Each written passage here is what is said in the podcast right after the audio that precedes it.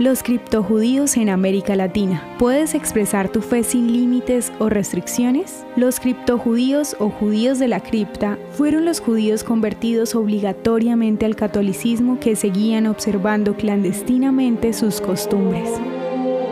Los reyes de España ordenaron el 31 de marzo de 1492 que los judíos se convirtieran al catolicismo, que salieran del país o que fueran condenados a la muerte.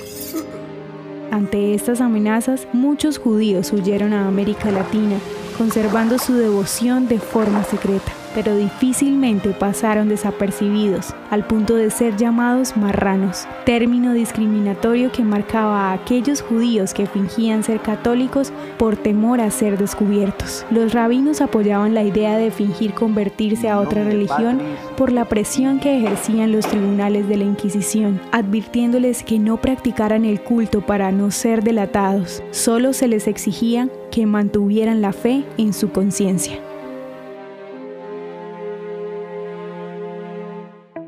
Esto es Audio Historias de Israel. Para escuchar más, puedes buscarnos en redes sociales o unirte a nuestros grupos de WhatsApp ingresando a www.audiohistoriasdeisrael.com. Todos los días compartimos nuevas historias. Ya somos miles de personas en esta comunidad. El contenido original de Audio Historias de Israel fue provisto y realizado por Philos Project.